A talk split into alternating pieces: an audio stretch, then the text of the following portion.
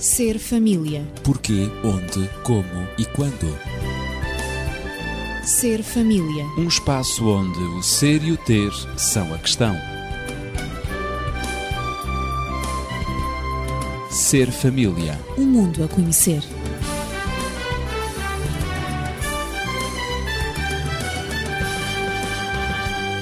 Regressamos à sua companhia com o grande tema da urgência de educar os filhos. Eu sou Ezequiel Quintino, estou acompanhado de Natividade Lopes, professora, e Daniel Esteves, médico e terapeuta familiar. Temos estado a abordar os comportamentos opositores, discordantes ou desafiadores das crianças e os pais devem conhecer esse filho ou filha que eventualmente possa apresentar essas características. Terminámos o programa na semana passada em que o Dr. Daniel lembrou que existem critérios, três, que ajudam os clínicos a situar o comportamento de desafio das crianças na linha contínua. E esses critérios são a constância, a frequência e a gravidade do comportamento. E para medir na atividade a frequência e a gravidade, de, há questionários com certeza que podem ajudar. Uhum. Sim, há questionários que podem ajudar um, a avaliar o comportamento de desafio, quer em casa, quer noutras situações. Inclusivamente, um, já utilizámos este questionário um, em situações em contexto escolar uh, e por isso hum, penso que vale a pena Uh, dar a conhecer este mesmo questionário, uh, porque é muito prático e muito fácil de aplicar. Assim, uh, se o comportamento da, da, criança é desafiador, se ele desobedece às, às, instruções, às ordens, às regras, com persistência, e vamos ver em que situações o questionário, portanto, aponta algumas situações, por exemplo, quando a criança brinca sozinho quando brinca com outras crianças, à hora das refeições, quando está a vestir-se, quando está a tomar banho, uh, quando, por exemplo, algum dos pais está ao telefone, ou do adulto que está com ela está ao telefone, quando a criança está mesmo em frente à televisão, quando há visitas em casa quando, uh, por sua vez, a família vai visitar uh, outras pessoas, amigos, seja quem for. Uh, por exemplo, em lugares públicos como restaurantes, nos centros comerciais, nas lojas, até mesmo em situações como na igreja, se esse comportamento se mantém, mesmo quando, quando o pai ou a mãe estão em casa, ou não estão, eh, quando lhe é pedido à criança para realizar algumas tarefas e ela sistematicamente desobedece, não aceita, eh, quando lhe é dito para fazer os trabalhos de casa, ela também não quer fazer, à hora de deitar, eh, portanto, reclama porque desafia, não é? Essa, essa, essa norma, essa regra de ter que se deitar àquelas horas todos os dias, quer ficar mais tempo acordado, quer brincar, quer estar no computador, etc., quer jogar quando está no carro, eh, quando está, por exemplo, quando a criança é mais pequena com uma ama, eh, tudo isto, estas questões do, do, e estas situações apontadas eh, pelo questionário, uh, indicam uh, o que é que se deve fazer, se se deve, se há necessidade ou não de recorrer a um profissional. E como já foi dito no programa anterior, a frequência com que o comportamento é repetido e os contextos em que esse comportamento se dá, em que isso se verifica, determinarão a necessidade ou não de recorrer a um profissional. Portanto, vimos que um, nesta, nesta necessidade há sempre uh, o papel dos pais que é importante, não só na observação, como também no acompanhamento da criança, na, na dificuldade que ela tem, porque ela não consegue, muitas vezes a criança não obedece, a criança não respeita a, a, as ordens porque é incapaz de o fazer. Uhum. E, portanto, aí, se ela é incapaz, uh, aí podemos estar diante de um, de uma perturbação, de uma perturbação uh, do foro psicológico, uma perturbação do comportamento, que é criança realmente, por mais que se fale com ela, por mais que se explique, por mais que se apoie, etc., a criança não consegue, uh, portanto, ir ao padrão normal, àquilo que é correto. Aí temos que estar, uh, temos que acompanhar a criança, em vez de, como já dissemos aqui, a abandonarmos ao, ao clínico, claro. portanto, à pessoa que vai agora fazer, fazer um, um questionário como este, por exemplo, portanto, levar os pais a fazer, a responder ao questionário, ou qualquer outro tipo de questionário de teste para ver exatamente se a criança se, se trata de um problema de desenvolvimento absolutamente normal de acordo com a idade da criança, ou, ou então se, se está perante uma perturbação, uma perturbação a claro. nível psicológico. E, portanto... Daniel, uma desvantagem de todas estas escalas deste tipo eh, que elas apresentam é o facto de serem baseadas nas percepções de observadores que nem sempre são de uma grande objetividade e, sobretudo, uma objetividade infalível. É verdade, e os pais são exatamente aqueles que menos eh, objetivos são na claro. apreciação destes problemas. É exato. Porque isto não é um uma imagem a preto e branco, em que uma coisa é branca e outra é preta. Isto é uma imagem colorida e com tons intermédios muito grandes que dependem da percepção que o pai tem ou a mãe, dependem das expectativas que colocam sobre os seus filhos dependem inclusive do próprio temperamento que os pais têm.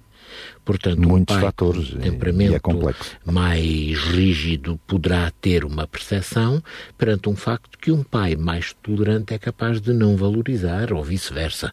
Portanto, Toda esta apreciação é uma apreciação subjetiva, nunca é uma apreciação tão objetiva que deva ter um tratamento matemático rígido e que, portanto, uhum. sei lá, se a criança atinge um determinado valor, está tudo bem, mas se atinge um ponto acima, já está tudo mal. Não, as coisas não se passam assim.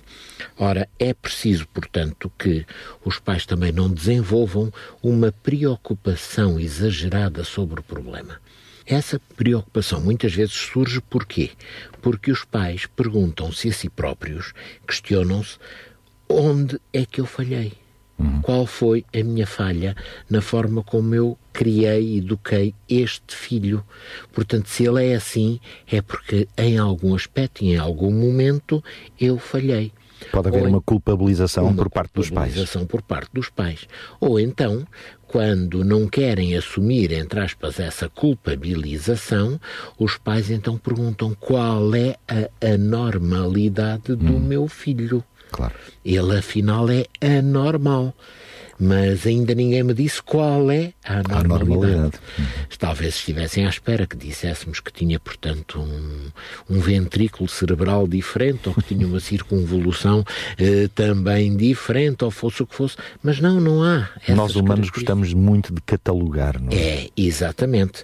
E como não há essas coisas, nós não podemos estar a dizer, bom, é que esta criança tem esta específica normalidade.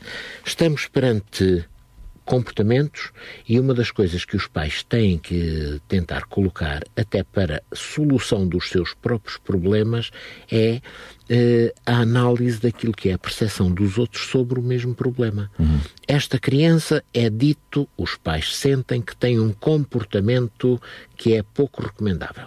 Então vamos lá ver, e na escola?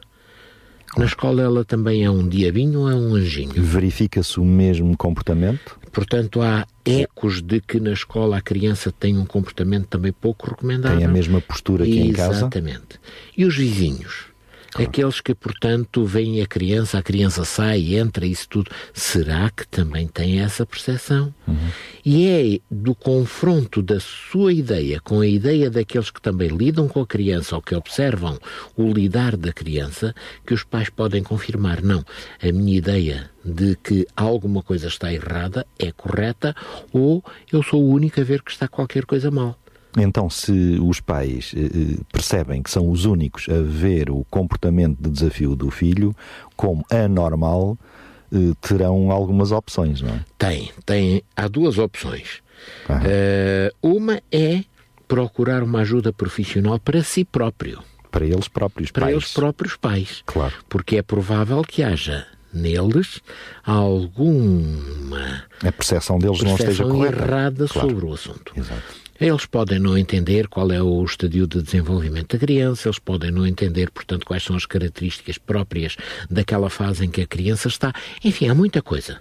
E como são eles os únicos a perceberem uma anormalidade que mais ninguém vê, então eles precisam de buscar, digamos, apoio para si próprios.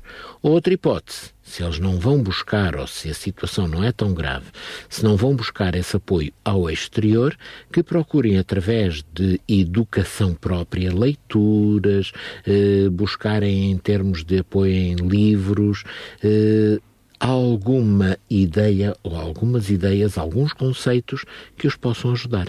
Que, que se documentem. Que se documentem para que eles próprios possam redefinir as suas expectativas, as suas ideias e assim dessa maneira poderem, portanto, ultrapassar o seu problema. Então, Natividade, quando é que é preciso eh, entrar em ação? Uh, agora que nós temos alguns indicadores uh, que nos dizem que a criança é eh, provavelmente anormal, anormalmente desafiador ou discordante.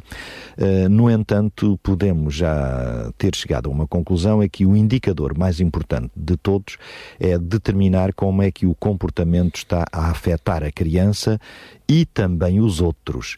Um, julgo que, que é esse, digamos, o fator preponderante, não é? Sim, essa é a resposta, inclusivamente, para a tua questão, não é? Quando é que precisa, quando é que os pais precisam de entrar em ação? É precisamente quando o comportamento do, do, do filho, da criança ou do pré-adolescente está a afetar a criança a própria criança, o próprio adolescente e também os outros. Aqueles, Todos aqueles que os convivem, amigos, os que estão à volta dela. Os amigos, os familiares, os professores, os vizinhos, claro, todos claro. aqueles, não é, que, que, que, fazem parte do âmbito da, da, da, criança, em que a criança se move, não é? Move a sua vida. Uh, portanto, o, se por exemplo, o, a criança se torna, o comportamento da criança se torna significativamente desadequado uh, por, por desafiador que é e discordante, uhum. temos que, portanto, essa, essa em contínuo, não é verdade, como já dissemos, temos que estar atentos. Se a, se a criança é incapaz de tomar conta de si própria, dentro dos parâmetros para a sua idade, no que diz respeito à higiene diária, a vestir-se e assim a coisas de higiene de, claro. deste género, coisas muito, comuns. muito, muito, muito básicas, muito comuns. Um, se não consegue concretizar tarefas razoáveis para a idade, não é? Hum, se tem problemas em estar com outras crianças e em seguir regras na, na, na ausência dos pais ou na ausência de um, de um adulto, isto comparativamente com outras crianças da mesma idade tem que se ter de, uh, em conta. São fatores que, que pesam, não é? Se, por exemplo, a criança não funciona nestas áreas, uh, que são básicas para, para a sua vida, não é? Como seria de esperar para o seu nível de inteligência, uh, existe com certeza alguma desadequação. Por outro lado, este comportamento de desafio da criança causa-lhe angústia a ela própria. É? Exatamente. É? E agora, isto aqui, uhum. esta, este, este, eh, esta série de situações que eu acabei de, que eu acabei de enumerar uhum. têm a ver com, uh, com afetar as outras pessoas. Claro, também. Não é? Porque isto afeta as outras pessoas. A criança não, não, não, não respeita, não obedece, não é capaz de se vestir, não, não, não é capaz de, de concluir os seus trabalhos, não faz os trabalhos de casa, não, não consegue, não é capaz de estar sozinho, sozinho se não faz faz as neiras, não é? Não acompanha Isto, o estilo. Claro, com é certeza. Determinado. determinado. para a sua idade claro. e, e, que realmente o, o que é requerido, o, o, comportamento que é adequado à sua própria idade e ao nível de desenvolvimento que tem. Portanto, isto causa alguma perturbação à, àqueles que estão, uh, que acompanham a criança, seja na escola, seja em casa, uh, seja uh, em qualquer ambiente onde a criança esteja. Por outro lado, aqui passa então, como eu acabei de dizer, passa então quando a criança acaba por o comportamento dela afetá-la a ela própria. Uhum. E, portanto, um, este comportamento causa angústia, causa-lhe angústia. Infelicidade. E, claro, causa angústia a ela, causa angústia à, à, à família, uh, aos irmãos, aos amigos, etc. Se a criança, uh, até ali, tem experimentado níveis uh, significativos de raiva, de infelicidade ou de angústia, de angústia, mas isto todos os dias, Portanto, de forma ou, continuada? De forma continuada, é, é sempre aí que, que, realmente está a chave. Uh, de forma continuada, ou seja, sei lá, por exemplo, há duas semanas, há três semanas. Consecutivas. Uh, consecutivas, não é? Uh, o, os familiares ou quem lida com a criança deve estar alerta porque existe mesmo um problema aqui. Portanto, a criança está consecutivamente a repetir o, a mesmo, o mesmo comportamento. se ele parece sempre ansioso, deprimido, retraído, depois uh, temos que ver em relação à pessoa, ao educador que está ah, perante a criança. Portanto, e, e o pai, é e a mãe, lidando? e o professor, e, uh, e, a ama, seja quem for relativamente à idade da criança, não é? Um, se realmente esses, esses educadores passam os dias em batalhas diárias, não é? Perdendo o controle completamente num esforço que eu considero que é efêmero e crescente para submeter a criança à vontade do adulto uhum. à sua própria vontade, eh, à vontade São do, autênticas do, guerras do educador. travam, autênticas é? guerras, é discussões para, para todo o lado, a pessoa perde o controle, uh, com certeza que alguma coisa está mal. Portanto, o educador uh, tenta, tenta realmente uh, orientar a criança para o padrão que ele imagina ser o melhor, mas a criança simplesmente mostra-se. obstina-se. Obstina-se e não, e, e não consegue. Claro. portanto. Ora, perante isto, eu creio que o Daniel é, é a altura altura de fazer alguma coisa acerca deste problema. E existem, com certeza, outras razões fortes para que comece a entrar em ação, não é? Sim, e é preciso, portanto, nessa altura, eh, olhar para estes assuntos de uma forma um pouco mais fria. Existe uma série de estudos que podem ajudar-nos a compreender e até nos apontam determinadas percentagens de crianças que podem estar envolvidas neste assunto, nestes problemas. Mas vamos definir duas questões. Primeiro, podemos ter uma perturbação de oposição a criança tem por hábito, entre aspas, contrariar tudo. Mas é apenas uma manifestação que ela faz, mas mesmo assim vamos conseguindo levar a água ao nosso moinho, isto é, fazendo com que a criança se mova eh, dentro de padrões considerados perfeitamente aceitáveis. Ou podemos ter uma evolução para um extremo maior desta situação e passamos a ter uma perturbação do comportamento. Foram feitos estudos, como dissemos há pouco, que procuraram avaliar como é que estes aspectos se, e com que incidência é que eles se manifestavam. Necessariamente que os estudos que foram feitos são estudos americanos, não temos ainda, digamos que, fiabilidade em termos de estatísticas portuguesas que nos permitam conhecer estes dados, uhum. mas eh, podemos, de algum modo e com alguma reserva, extrapolar esses eh, dados para Portugal. E Fazer algum que, paralelismo, Exatamente. Se são assim na América, é provável que em Portugal se não são assim, sejam próximos. Portanto, crianças Mas, com perturbação de oposição e perturbação do comportamento. comportamento. A questão é saber quantas crianças há com uma perturbação e outra, não é? Pois. Aqui não há uma concordância absoluta destes uhum. estudos porque foram feitos estudos em que verificaram que havia uma maior quantidade de crianças com perturbação de oposição do que crianças com perturbação de comportamento. Uhum. Digamos que, poderíamos dizer, de uma forma talvez otimista, havia algumas crianças que tinham perturbação de oposição que, entretanto, curavam ou não evoluíam para perturbação do comportamento.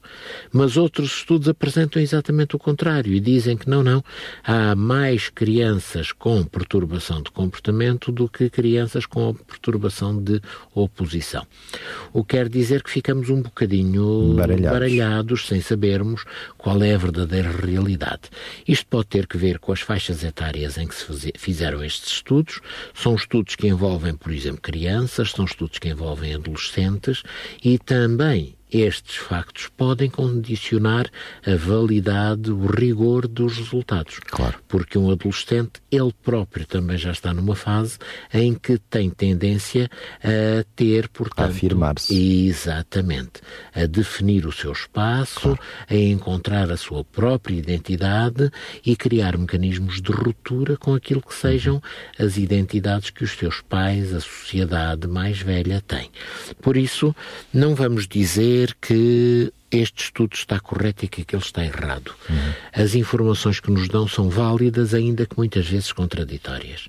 Sabemos que é uma percentagem relativamente pequena, 2, 3, 4, 5%, 6%, em alguns casos poderemos chegar aos 7% de crianças que uhum. apresentam uma ou outra alteração. Perturbação mas, de oposição ou de comportamento. Exatamente, mas não passa, portanto, para além disso, são situações que se mantêm numa escala relativamente reduzida daquilo que é, portanto, o universo infantil.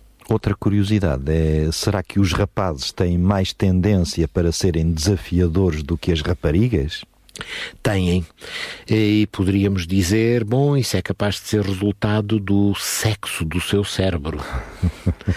Porque, como sabemos, o sexo, o Seria cérebro um... tem sexo, não é? Pois tem. O sexo masculino é diferente do o cérebro. cérebro masculino é diferente do cérebro feminino. Uhum. Mas também poderemos eh, compreender que tudo isto também tem que ver um pouco com a carga cultural.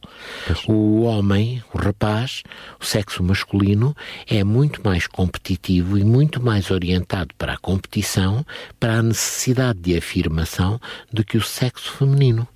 E, portanto, essa necessidade acrescida de se afirmar, de, de se competir, de, portanto, ter que eh, definir o seu espaço, então leva-o muitas vezes a esse tal, eh, essa tal perturbação de oposição e muitas vezes também à perturbação de comportamento. Portanto, ele sente que para se afirmar tem que fazer isto ou aquilo ou aquilo outro que uma menina talvez não sinta tanta necessidade. Uh, não quero com isso dizer que não haja casos, e todos nós conhecemos, uh, de meninas, Mas e algumas, claro. algumas muito bem sucedidas na vida até, que foram extremamente rebeldes. Pois Foi assim que foram catalogadas muitas claro, vezes. Claro. Não, esta menina quando era criança era muito rebelde. Pois, também uhum. muitos rapazes.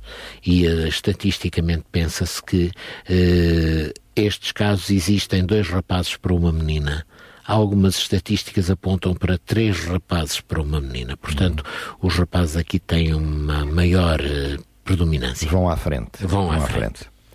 Natividade, nestas estatísticas todas e nestes, nestas avaliações de perturbação de oposição e perturbação de comportamento, eh, quais serão os dados que também podes trazer até nós para compreendermos toda esta complexidade? Bom, as, as perturbações do comportamento, que são mais graves do que as perturbações de, de oposição, uhum. um, portanto, surgem frequentemente no, no, no decurso, no decorrer da, da adolescência.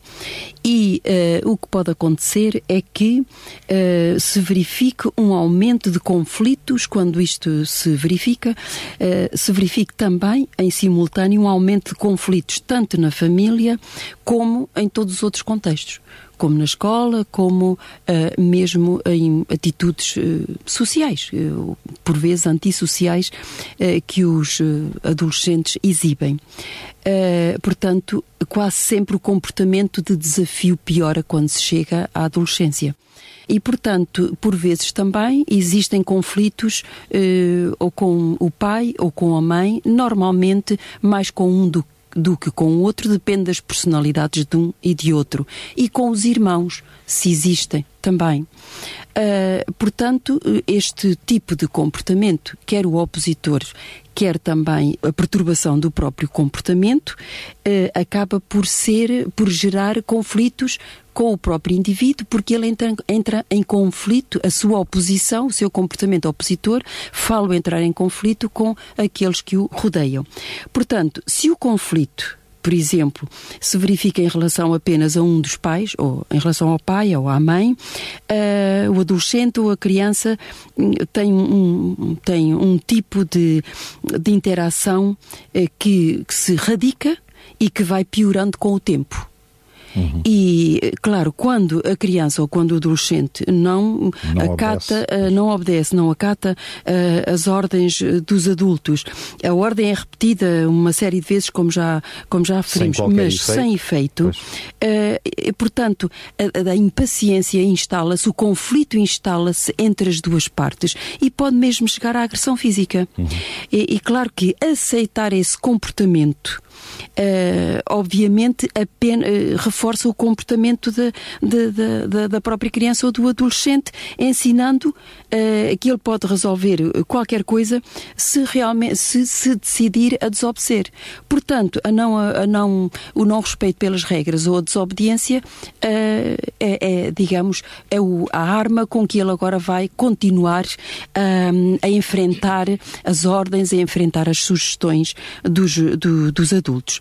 Portanto, os pais habituam-se de tal modo a este tipo de situação que frequentemente falham no fornecimento do reforço positivo. Isto é que é importante. Uh, quando a criança claro. se mostra cooperante e, e a ensinar-lhe uh, que a obediência é indesejável. Pelo contrário, eles reforçam, não fazendo nada, uh, calando, silenciando esse comportamento para não, para não, uh, digamos, agudizar o conflito que se instalou. Eles calam-se, deixam passar, como se costuma dizer. E é aí, não dizem não, uh, não invertem a situação.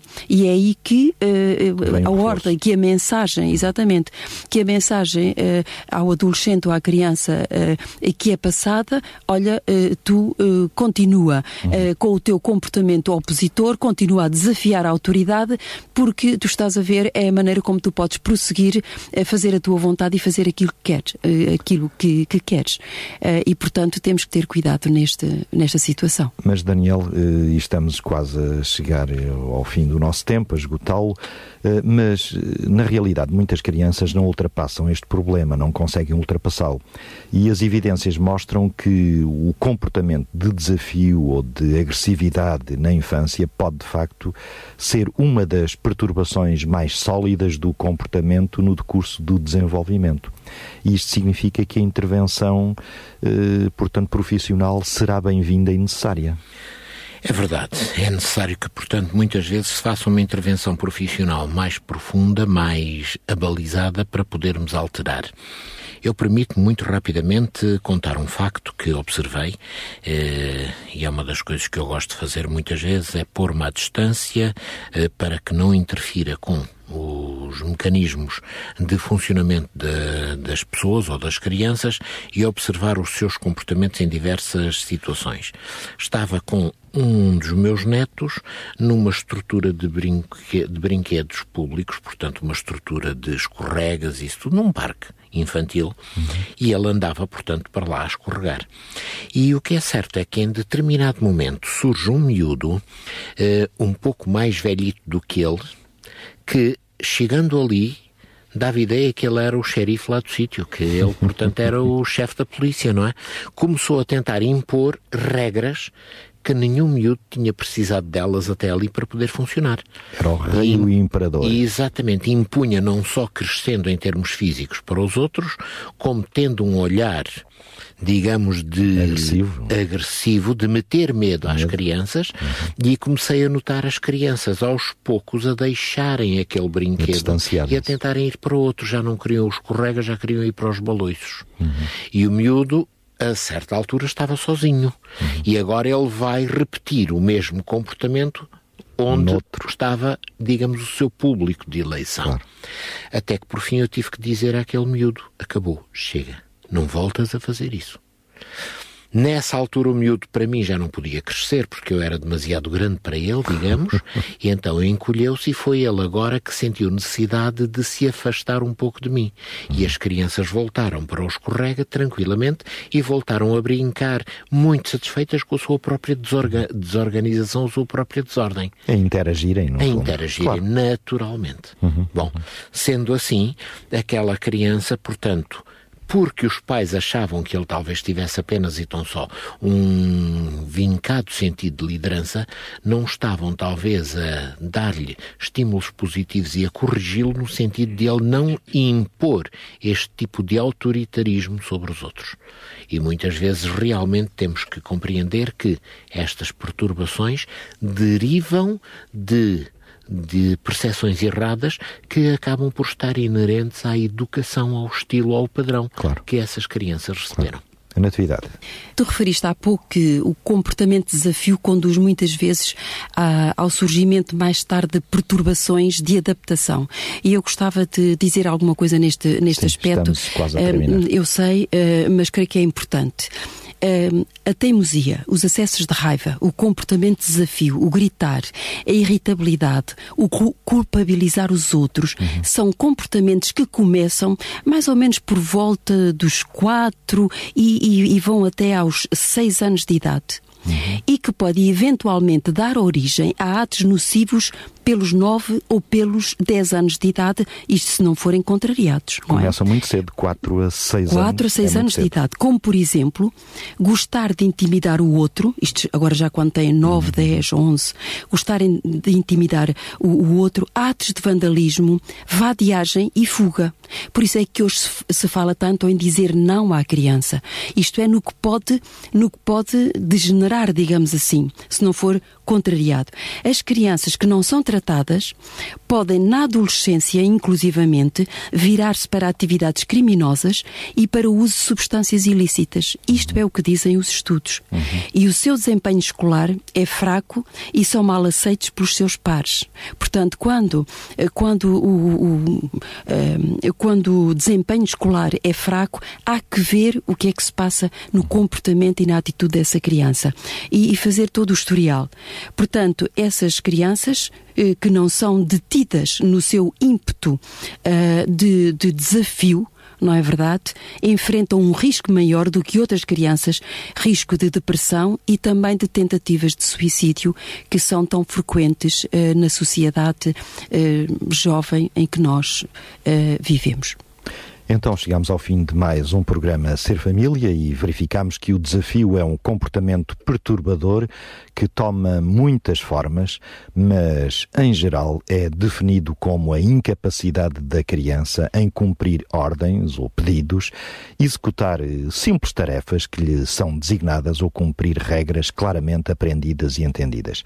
Pode tornar a sua própria vida, a vida da criança, difícil e também é relativamente grave e tem um forte efeito negativo na criança e na estrutura familiar uh, envolvente. Pode até mesmo adquirir uma ideia bastante clara da gravidade do problema e do tipo de ação que se exige que tome através do uso de formulários e de questionários que nós lembramos aqui. Assim, o comportamento desafiador e discordante pode ser diagnosticado como perturbação de oposição e desafio ou como perturbação de comportamento. A vida da criança uh, pode beneficiar de um programa de formação uh, e também os próprios pais podem seguir esse programa de formação uh, sobre como lidar com a criança.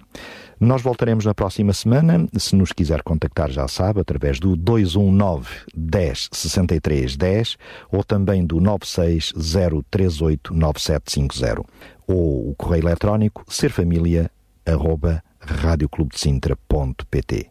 Voltaremos na próxima semana. Seja feliz no seu ambiente. Ser família. Porquê, onde, como e quando. Ser família. Um espaço onde o ser e o ter são a questão. Ser família. Um mundo a conhecer.